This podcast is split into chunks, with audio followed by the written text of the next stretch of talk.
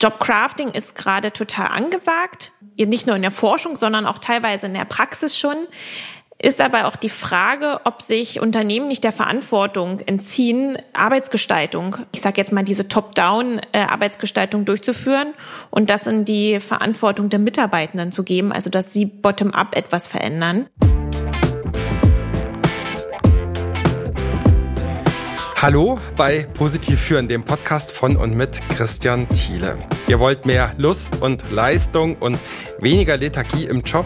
Ihr seid Teamleiterin, Abteilungsleiter, Geschäftsführerin oder sonst wie Führungskraft mit Verantwortung? Dann seid ihr hier richtig. Ich unterstütze euch in eurer Führungsarbeit mit Coachings, mit Workshops, Keynotes und mit diesem Podcast. Hier findet ihr einmal im Monat Impulse zu Positive Leadership und positive Psychologie. Und den Begriff des Jobcrafting, den habt ihr ja schon mehrfach hier gehört. Diesmal widmen wir eine ganze Folge diesem Thema. Ich habe dafür eine echte Expertin gewonnen. Sie promoviert an der Berliner Humboldt-Universität in Psychologie und zwar genau zu diesem Thema, hat dazu auch schon Papers veröffentlicht. Eingangs hatte sie auch schon gehört, Elisa Lopper. Elisa, starten wir mit einer ganz simplen Frage. Was ist Jobcrafting für dich? Ja, das ist eine gute Frage. Ich weiß gar nicht, ob sie wirklich so simpel ist zu beantworten. Von meiner Warte aus beschreibt Jobcrafting eine Veränderung des eigenen Jobs, die Mitarbeitende machen, um den Job für sich zu verbessern. Und diese Veränderungen können an unterschiedlichen Ansätzen durchgeführt werden. Was ist Jobcrafting nicht? Das ist auch wiederum eine gute Frage. Ich glaube, da gibt es gar nicht so die beste Antwortmöglichkeit. Also es gibt Konstrukte, von denen man sich das abgrenzen muss, zum Beispiel proaktives Verhalten bei der Arbeit. Proaktives Verhalten bei der Arbeit ist eher organisationsfokussiert, also dass die Ziele der Organisation im Hinterkopf behalten werden oder auch verfolgt werden. Das ist wiederum bei Jobcrafting nicht so der Fall. Folgt man der Definition. Bei Jobcrafting steht das Individuum, also ich selbst und meine Ziele stehen im Vordergrund. Und ich verändere das auch nur für mich. Warum oder genauer gesagt, wozu sollten Menschen sich mit Jobcrafting befassen? Das ist eine Möglichkeit, den Job, der ja vielleicht nicht immer so erfüllend ist, beziehungsweise der auch ein paar Ecken und Kanten hat, an seine eigenen Fähigkeiten oder Bedürfnisse auch anzupassen. Also Jobcrafting bietet die Möglichkeit, Beschäftigte bestimmte Tätigkeiten oder Aktionen, Handlungen zu verändern, um das doch, ich sage jetzt mal, für sich positiv zu gestalten. Wir haben ja in den letzten zwei Jahren durch Corona, durch die Abstandsregeln, durch die äh, Beschränkungen, ja, so eine Art Zwangsdigitalisierung erlebt und damit ja auch so eine Disruption, glaube ich, auch in ganz vielen Lebensbereichen und Arbeitsbereichen. Also das heißt, haben die Leute nicht sowieso in den letzten zwei Jahren mehr oder weniger automatisch ganz viel Jobcrafting auch betrieben? Ich denke schon, vielleicht auch unbewusst. Es sind eigentlich bewusste Veränderungen, aber man hat versucht, ich gehe davon aus, dass die Mehr das versucht hat, auch wirklich bestimmte Aspekte bei der Arbeit zu verändern, anzupassen, zu verbessern, aber teilweise auch zu vermeiden. Ich kann mir gut vorstellen, also Jobcrafting vielleicht nochmal als Zusatz, ist nicht immer nur, dass ich etwas erweitere, mehr mache oder Ressourcen suche bei der Arbeit, sondern Jobcrafting kann auch vermeiden sein, etwas weniger machen, weniger Anstrengungen reinbringen oder bestimmte Aufgaben verschieben. Und ich denke, das war vor allen Dingen auch in den letzten zwei Jahren vielleicht auch Teil von vielen Personen, die das gemacht haben. Ich sage ja gern, nirgends wird mehr gelogen als auf Tinder, beim Gebrauchtwagenverkauf und bei Stellenanzeigen und Stellenbeschreibungen, weil wir machen eh immer was anderes als das, was ursprünglich mal vereinbart war. Wir passen unseren Job ganz automatisch an unsere Stärken, Neigungen, Erfahrungen, Kompetenzen an. Wir machen automatisch mehr von dem, was wir besonders gern, gut, erfolgreich machen. Und mit Jobcrafting können wir uns das zunutze machen. Jobcrafting ist eine wissenschaftlich fundierte Methode, um das Arbeitsverhältnis und das Verhältnis zum Arbeitsverhältnis systematisch zurechtzuschnitzen auf uns.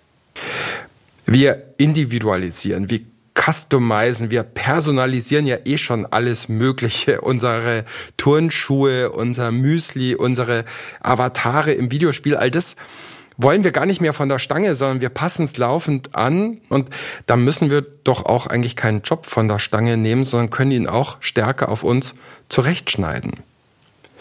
Ich bin mir sicher, auch du hast schon Job gecraftet. Also wo hast du in letzter Zeit zum Beispiel die Tätigkeiten verändert, die in deinem Verantwortungsbereich liegen? Wie hast du die Art, wie du sie machst, verändert? Wie hast du vielleicht auch den Ort, an dem du bestimmte Dinge tust, verändert? Wie hast du vielleicht die sozialen Kontexte umgestaltet, also mit anderen Menschen, mit neuen Menschen intensiver zusammengearbeitet, vielleicht in einem Projekt oder in irgendeiner Matrix-Geschichte. Inwiefern haben das vielleicht auch deine Mitarbeitenden getan und inwiefern hast du sie dabei unterstützt und was waren die Effekte? Was ist dabei herausgekommen?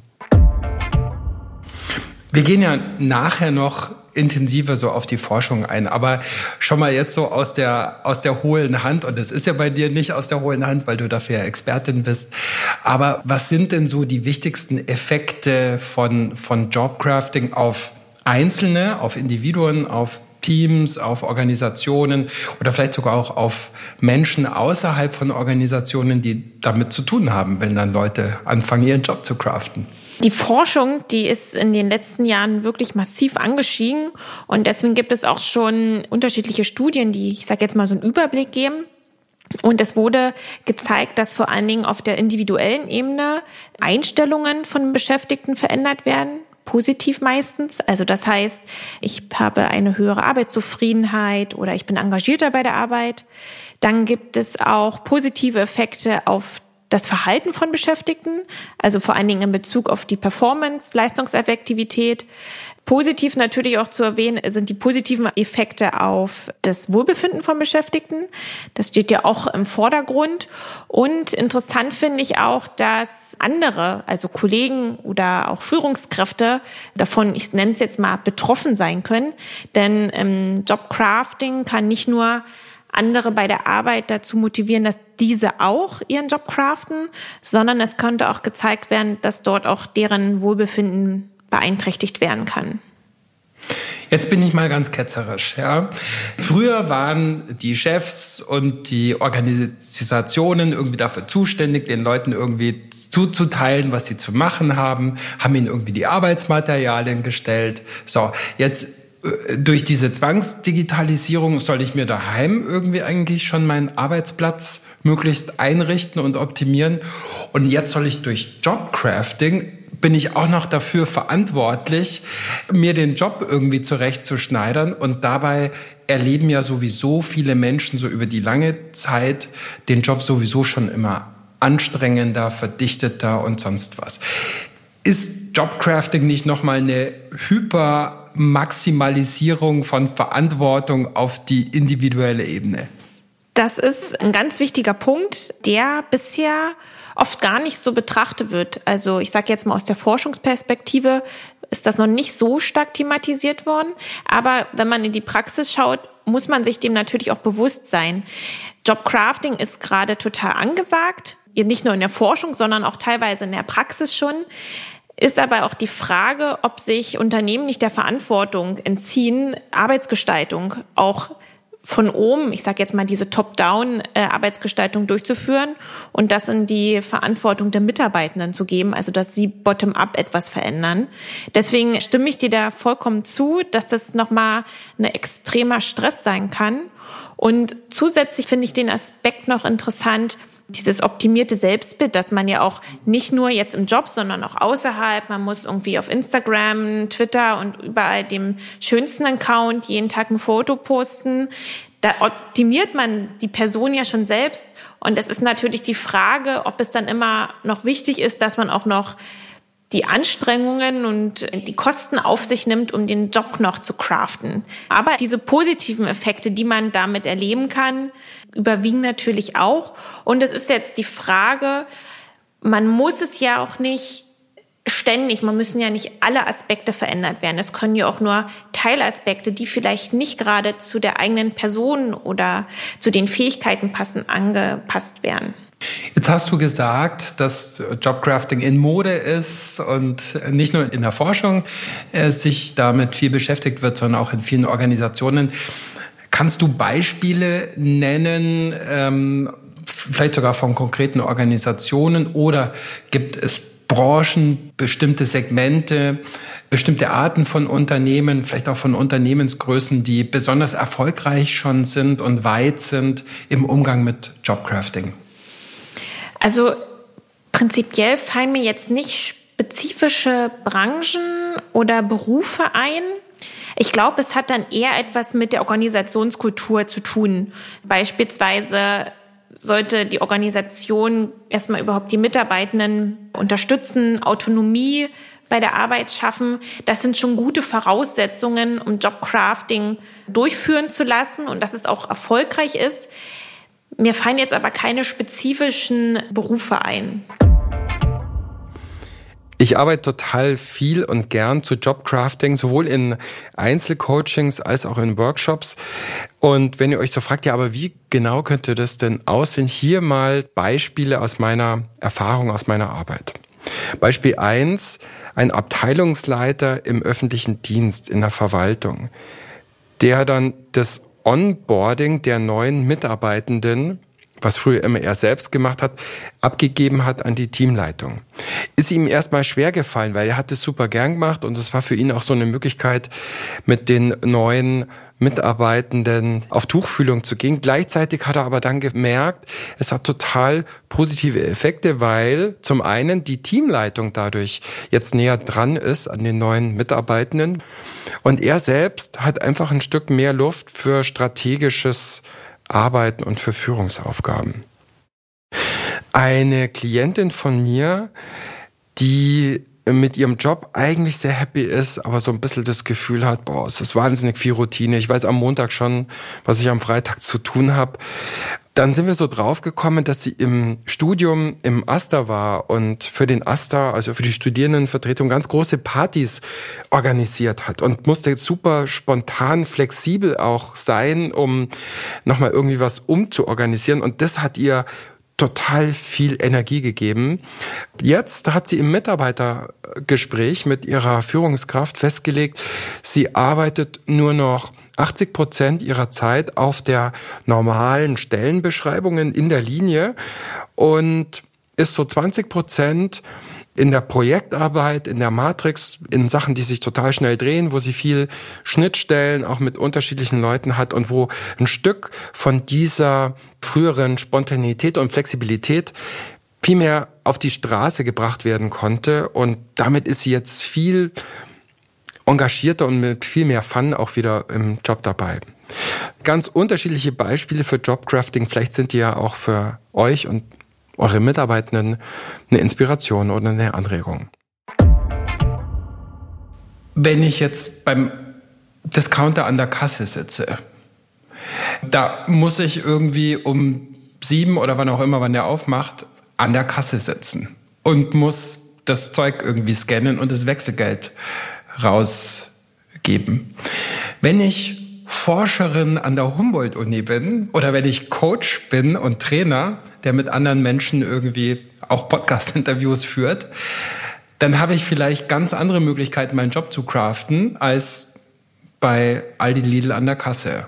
Also ich habe es jetzt mal so abhängig vom Bildungsgrad, vom formellen Bildungsgrad gemacht. Gibt es nicht vielleicht doch Tätigkeiten, die per se schon viel mehr Freiheitsgrade haben als andere?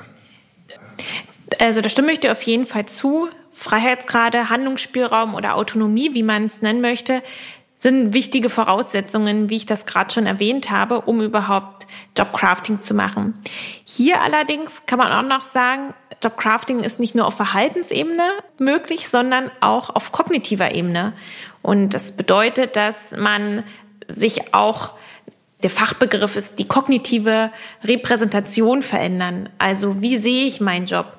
Beispielsweise, wenn ich an der Kasse sitze, kann es ja auch immer noch bedeuten, ohne mich würden diese Personen heute kein Essen bekommen oder könnten das jetzt nicht kaufen. Das sind natürlich auch so Aspekte, die äh, Jobcrafting ich beschreiben. Ich bin systemrelevant, sozusagen mit dem, Beispielsweise, genau. Ja. ja. Mhm.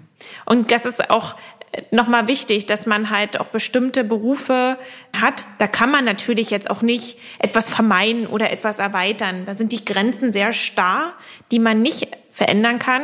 Und da bietet das kognitive Jobcrafting oder das kognitive Crafting eine gute Möglichkeit, trotzdem etwas zu verändern. Hast du Kontakt zu Führungskräften, denen du dieses Konzept vorstellst, äh, mit denen du, bei denen du über Jobcrafting sprichst? Und wenn ja, was sagen die dazu? Direkt Kontakt hatte ich noch nicht, jetzt mit spezifischen Unternehmen. Ähm, ich habe mal von der IGA, dem Institut für gesunde Arbeit, habe ich mal an einem Expertenpanel mitgearbeitet und da waren auch Vertreterinnen und Vertreter von Unternehmen dabei, aber auch andere Wissenschaftler beziehungsweise auch Vertreterinnen aus Krankenkassen. Und es ist ein diverses Thema noch, womit sich noch nicht alle identifizieren können, beziehungsweise klar, als Führungskraft verstehe ich auch, wenn ich merke, dass meine Mitarbeitenden jetzt ihre Arbeit verändern und ich ja noch gar nicht weiß, ob das jetzt erfolgsversprechend ist, dass es da vielleicht auch erstmal eine nicht so gewollte Reaktionen gibt, beziehungsweise das nicht so akzeptiert wird? Also ich könnte ja so ein Mindset haben von Führung, wo ich sage, klar, es gibt irgendwie ein paar Sachen, die irgendwie auch passieren müssen, aber eigentlich will ich viel lange Leine lassen und will, dass die Leute irgendwie selbst überlegen, was sie wann, in welcher Reihenfolge, vielleicht sogar wo und in welcher Form irgendwie am besten machen. Das wäre wahrscheinlich relativ nahe dran zu einem Mindset, was irgendwie Jobcrafting begünstigt, oder? Genau, das auf jeden Fall. Also Personen oder den eigenen Beschäftigten Handlungsspielraum geben, äh, sie unterstützen Wobei man auch wieder sagen muss, dass Jobcrafting an sich oder die Definition nach Jobcrafting die Zustimmung oder Unterstützung von Führungskräften eigentlich gar nicht beinhaltet. Also es ist eher wirklich, ich mache das ohne Zustimmung von Kolleginnen oder von Führungskräften. Aber wenn ich generell weiß, dass meine Führungskraft mir vertraut oder mich auch unterstützt, proaktiv zu sein, dann werde ich eher meinen Job craften. Gleichzeitig kriege ich im Kontakt mit Führungskräften mit, wenn ich denen dieses Konzept vorstelle, dann ist schon häufig so diese Angst, ja, dann machen die erstens das, was sie wollen und zweitens, dann machen sie das nicht mehr, was sie nicht mehr machen wollen und dann bleiben hier Sachen liegen, die halt einfach auch gemacht werden wollen und dazu will ich gar nicht einladen als Führungskraft. Das verstehe ich auf der einen Seite. Auf der anderen Seite kann man vielleicht ja auch die Chance im Team sehen, dass man sich als Team zusammensetzt und da vielleicht auch noch generell erstmal die Fähigkeiten und Fertigkeiten oder überhaupt auch Bedürfnisse was ich gern machen würde, noch mal anders strukturiert. Vielleicht gibt es eine Person, die bestimmte Aufgaben nicht mehr machen möchte und eine andere Person im Team kann aber vielleicht genau die richtige Person sein, um diese Aufgaben zu machen. Vielleicht sollte man da mehr miteinander kommunizieren, um die Jobcrafting-Strategien auch im Team vielleicht abzustimmen.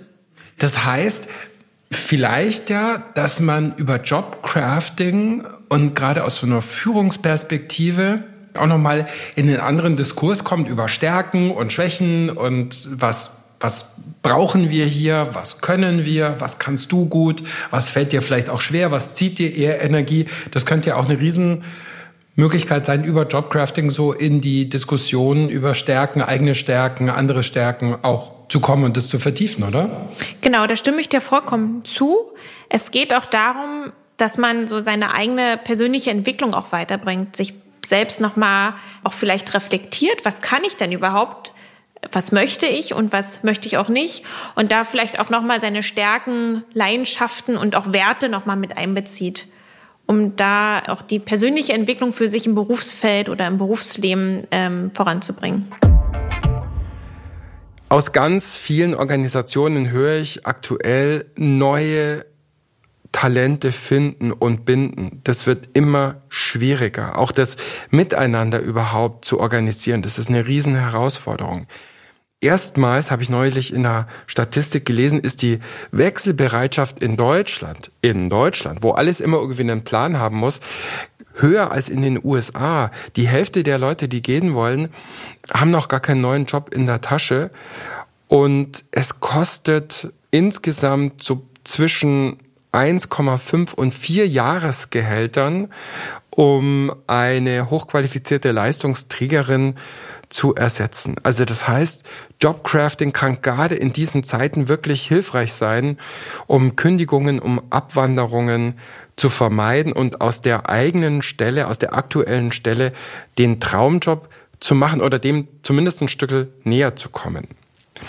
Viele Studien, viele Beispiele aus Organisationen belegen auch die Wirksamkeit von Jobcrafting. Die Jobzufriedenheit erhöht sich, das Engagement in der Arbeit verbessert sich. Die Loyalität zum Arbeitgeber erhöht sich. Also viele positive Effekte, die auch in Studien nachgewiesen worden sind. Apropos Loyalität.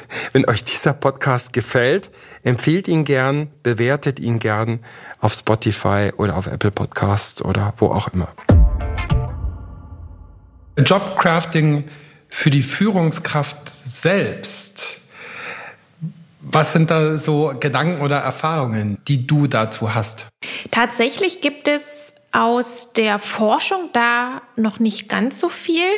Ich habe mir aber auch schon darüber Gedanken gemacht und würde es noch mal sehr interessant finden zu schauen, ob Führungskräfte Rollenvorbilder sind. Also das heißt, es gibt ja auch beispielsweise die gesunde Führung. Äh, wenn ich mich gesund verhalte als Führungskraft, dann machen das die Beschäftigten auch eher.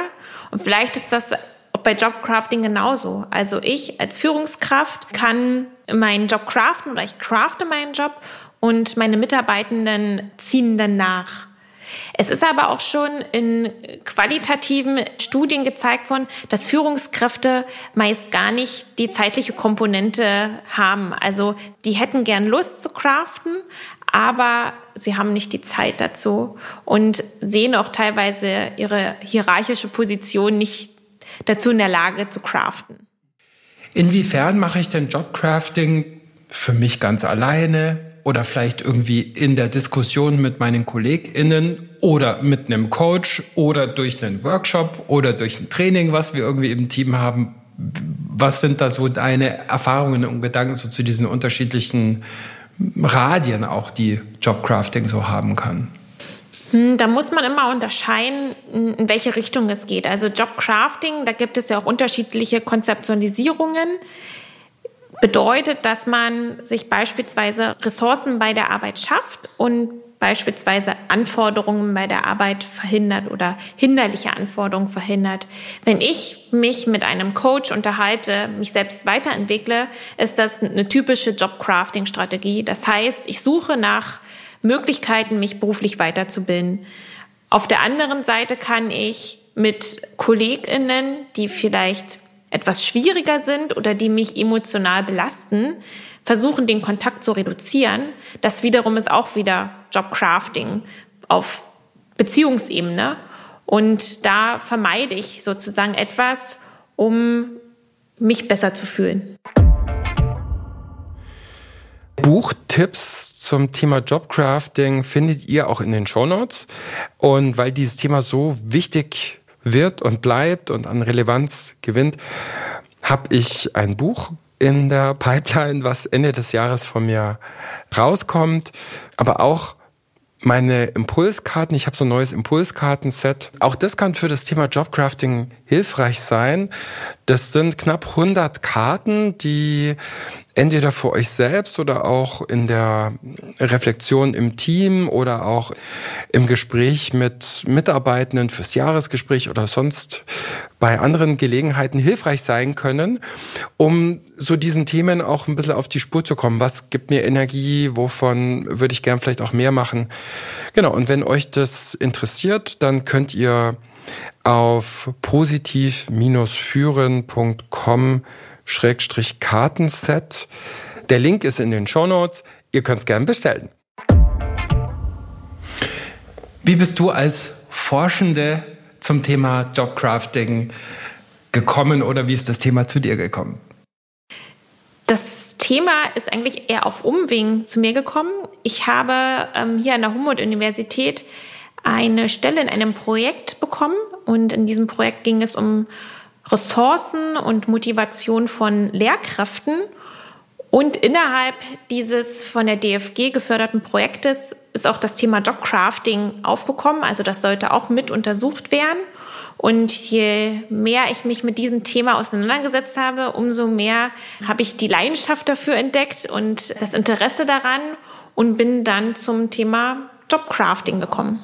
Was macht diese Leidenschaft aus? Was, was ist es, was dich an dem Thema, weiß ich nicht, begeistert, fasziniert, interessiert? Ich finde es interessant, dass es noch ein jüngeres Thema ist, vor allen Dingen in der Arbeitspsychologie. Die Anfänge sind 2001 und jetzt ja in den letzten Jahren ist die Forschung dazu ja expandiert, würde ich sagen. Mich fasziniert es, dass man als einzelne Person, obwohl man eigentlich, ich sage jetzt mal im starren Job ist, trotzdem selbst etwas verändern kann, dass das möglich ist. Und vielleicht hat man das schon oft gemacht vorher und es hatte, wie, wie nennt man es so schön, das Kind hatte noch keinen Namen und so wurde es aber beschrieben und ich finde es auch interessant, dass dieses Konstrukt weiterlebt. Es ist jetzt nicht beispielsweise Burnout, das ist ein Konstrukt mit einer Definition und wir wissen, um was es sich dort handelt. Bei Jobcrafting wissen wir es noch gar nicht so richtig. Also es ist, wir sind noch nicht am Ende mit der Forschung und das ist so interessant daran. Du promovierst zu dem Thema genau. Jobcrafting. Was genau willst du herausfinden in deiner Dis? In meiner Dissertation beschäftige ich mich eigentlich mit der Erweiterung von bisherigen Jobcrafting-Theorien. Ich schaue mir zum einen an, inwiefern Jobcrafting auch negativ wirken kann. Insbesondere schaue ich mir dort kolineare Effekte an. In dem Falle habe ich das Crafting sozialer Ressourcen, inwiefern das negativ auf das Work Engagement sich auswirken kann. Und auf der zweiten Ebene schaue ich mir an, inwiefern es reziproke Effekte gibt zwischen Jobcrafting und Work Engagement und Performance. Also das bedeutet, ein Outcome, das schon ziemlich gut untersucht ist von Jobcrafting. Inwiefern kann das auch ein Prädiktor von Jobcrafting sein und sich über mehreren Wochen hinweg, ich sage jetzt mal spiralförmig auch gegenseitig beeinflussen? Und der dritte Aspekt meiner Dissertation ist das Jobcrafting-Konzept. Also es ist 2019 ein Artikel erschienen, da wurden die bisherigen Forschungsstränge oder Konzepte in ein hierarchisches Konzept, das ist jetzt vielleicht etwas abstrakt dargestellt, aber integriert und neue Dimensionen von Jobcrafting geschaffen bzw. definiert. Und ich habe dazu eine Skala entwickelt und diese getestet und konnte zeigen, dass es tatsächlich diese Dimensionen auch gibt. Also dass Jobcrafting sehr vielfältig ist. Lass uns noch mal kurz bei einem Aspekt bleiben, und zwar die negativen Effekte oder die möglichen negativen Effekte von, von Jobcrafting. Was hast du da schon rausgefunden oder welchen Dingen bist du da so auf der Spur? Es ist klar, dass Jobcrafting natürlich bedeutet, dass ich Aufwand betreiben muss. Also ich muss Ressourcen aufbringen, um etwas zu verändern. Ressourcen, Energie, Zeit muss ich investieren. Ich muss mir Gedanken machen. Natürlich hat man das Ziel, auch etwas zurückzubekommen dafür. Ich habe aber geschaut, ob das denn auf allen Ebenen, also die Intensität, wie ich crafte, ob das auch immer zielführend ist. Also insbesondere habe ich mir das Crafting von sozialen Ressourcen, also das heißt, ich suche mir beispielsweise Hilfe bei meinen KollegInnen, ich bitte meiner Führungskraft um Rat, ich bitte um Feedback oder KollegInnen sollen mir Feedback geben oder mich unterstützen. Working Out Loud, Zirkel, ähm, Mentoring, gehört das auch dazu? Beispielsweise, genau, mhm. ja. Und ich habe aber gesagt, dass das natürlich dadurch, dass andere Personen ja mit einbezogen wären, das natürlich nochmal einen stärkeren Ressourcenaufwand bedeutet.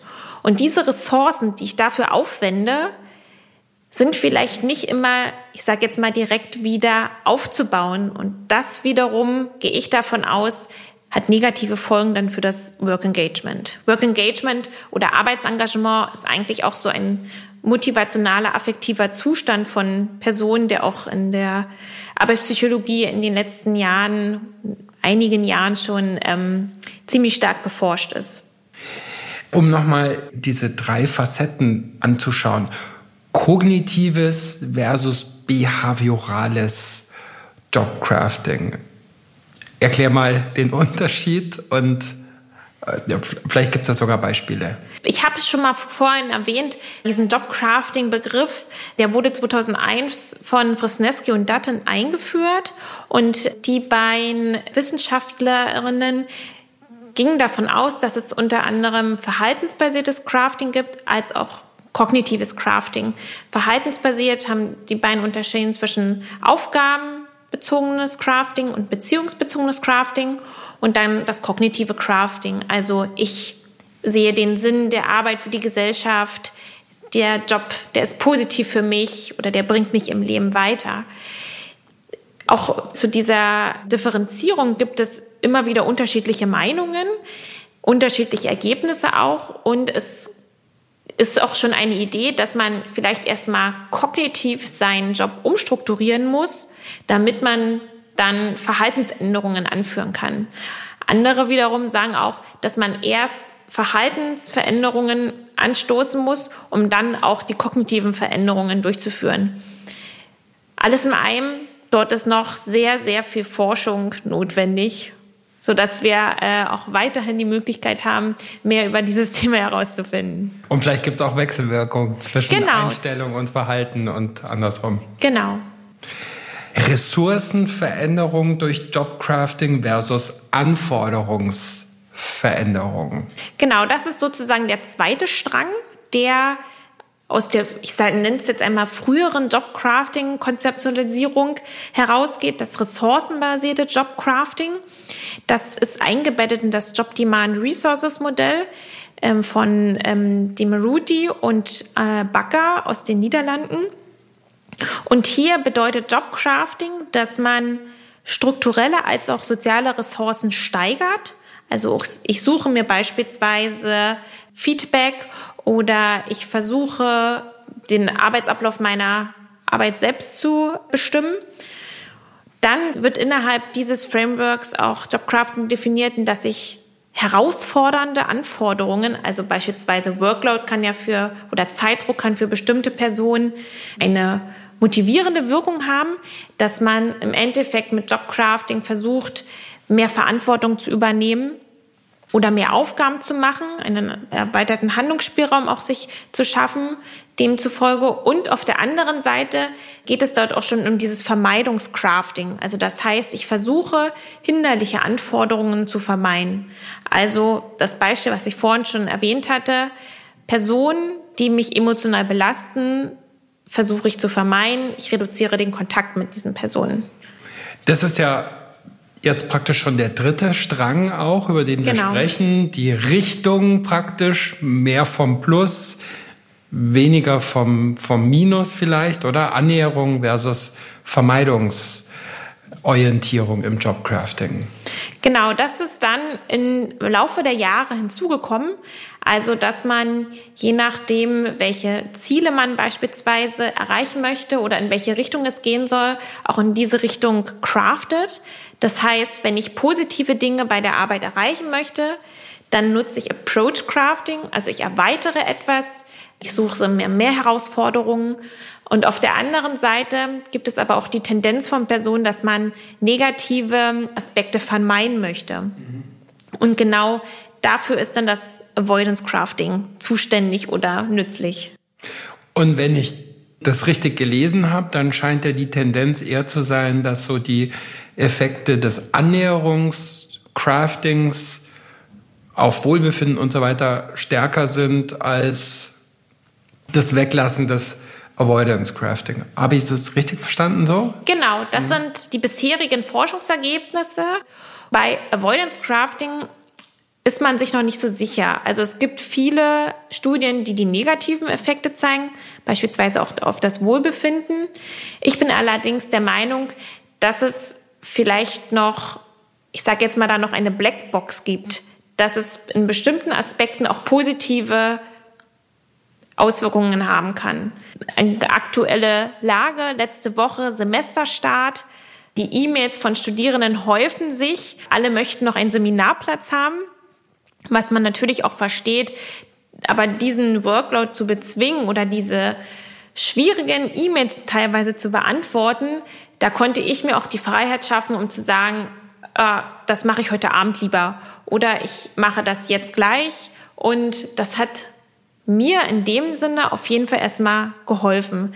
Ich denke, dass man da nochmal auch in Bezug auf dieses Vermeidungscrafting auch zeitliche Aspekte mit berücksichtigen sollte.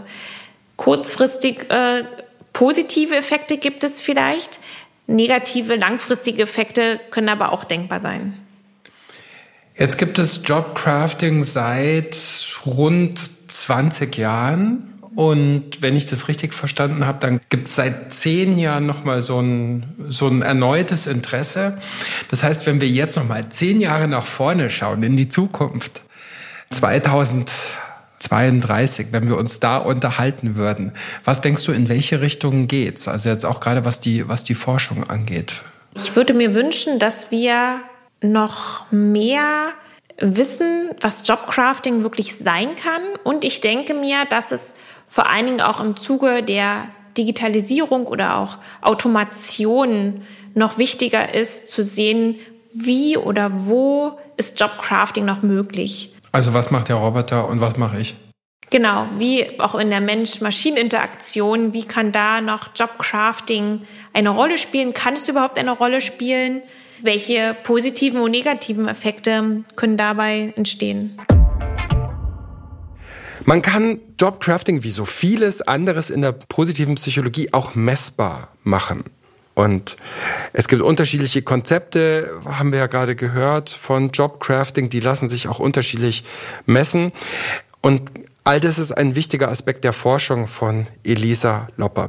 Wenn ihr euch für die wissenschaftlichen Studien zu Jobcrafting interessiert, wenn ihr da richtig tief einsteigen wollt, dann packe ich euch auch noch Links dazu in die Show Notes. Ja, und um nochmal den Gedanken von der ähm, Elisa aufzunehmen, was glaubt ihr denn, wie sich Arbeit in Zukunft verändern wird in eurem Bereich? Wie wird sich vielleicht auch die Gestaltung von Arbeit, die Umgestaltung von Arbeit verändern? Vielleicht ist das ein Impuls zum Nachdenken für euch. Vielleicht habt ihr da auch Ideen, die ihr mir schreiben wollt. Ich freue mich drüber. Als Jobcrafting-Forschende, was sind so deine kleinen Hacks, mit denen du Jobcrafting bislang schon betrieben hast und betreibst? Oh, da gibt es eine Menge. Wie ich das Beispiel schon gesagt habe, dass ich auch Avoidance Crafting mache und da bin ich auch ganz ehrlich. Es bedeutet ja in dem Falle nicht, dass ich jetzt eine Aufgabe liegen lasse oder gar nicht mache, sondern ich verschiebe sie einfach nach hinten oder bringe weniger Elan rein, dann wird die E-Mail halt etwas kürzer geschrieben und vielleicht auch etwas knackiger. Ansonsten ist es auch wichtig für mich, das kognitive Crafting zu machen. Wir als Forschende sind natürlich auch bemüht, unsere Artikel in Fachzeitschriften unterzubringen, was nicht immer gleich beim ersten Mal funktioniert, dass man da trotzdem die Motivation aufrechterhält, dass man trotzdem, das versuche ich mit Cognitive Crafting, den Sinn meiner Arbeit oder dieses Artikels dann hervorzuheben. Super. Vielen Dank. Zum Abschluss dieser Folge nochmal zwei, drei Fragen zur Reflexion. Wie ist denn das mit deinen Führungstätigkeiten? Was davon machst du besonders gern, besonders leidenschaftlich, besonders erfolgreich? Was hat besonderen Hebel? Wie kannst du dir noch ein Stück mehr Freiraum schaffen für die besonders wichtigen Aspekte deiner Arbeit? Was musst du dafür vielleicht auch abgeben, delegieren, depriorisieren? Mit wem hättest du vielleicht gern mehr zu tun, weil dich die Zusammenarbeit mit dieser Person oder diesen Menschen besonders inspiriert, motiviert, antreibt. Und wie könntest du auf der anderen Seite auch Aspekte von deiner Arbeit, die dir auf den Zeiger gehen, die dir eher die Energie ziehen, ein Stück runterfahren oder vielleicht auch in einem neuen, anderen Licht sehen? Zu diesen Themen habe ich zum Beispiel gerade mit einem Coachie ein, zwei Stunden gearbeitet und Er ist so viel zufriedener mit dem eigenen Job, dass auch die Führungskraft das rückgemeldet hat und bemerkt hat. Das freut mich für die Person natürlich ganz besonders. Ja, wenn ihr zum Thema Coachings, zum Thema Workshops zu Jobcrafting Interesse habt, wenn ihr dazu Fragen habt, kann sehr hilfreich sein, das auch gerade in einer Organisation zu machen. Meldet euch gern bei Interesse. Ja, was hat euch in dieser Folge besonders gefallen? Was nehmt ihr mit? Schreibt mir gerne an kontakt.positiv-führen.com eine Mail oder auf Social Media, weil diese Folge vom Positiv Führen ist nämlich schon wieder vorbei. Diesmal ging es um das Thema Jobcrafting mit Elisa Lopper von der Humboldt-Universität. Vielen Dank dir, Elisa, für deine Zeit, für deine Inspiration, für deine Gedanken, für deine Erfahrungen. Vielen Dank auch euch, liebe Marion, lieber Niklas von Ikone für die Betreuung und Produktion und vor allem auch vielen Dank euch da draußen, dass ihr mal wieder zugehört habt. Alles Gute euch beim Jobdoing, beim Jobcrafting, vielleicht ja auch beim Life-Crafting. Ciao, Servus und bye bye.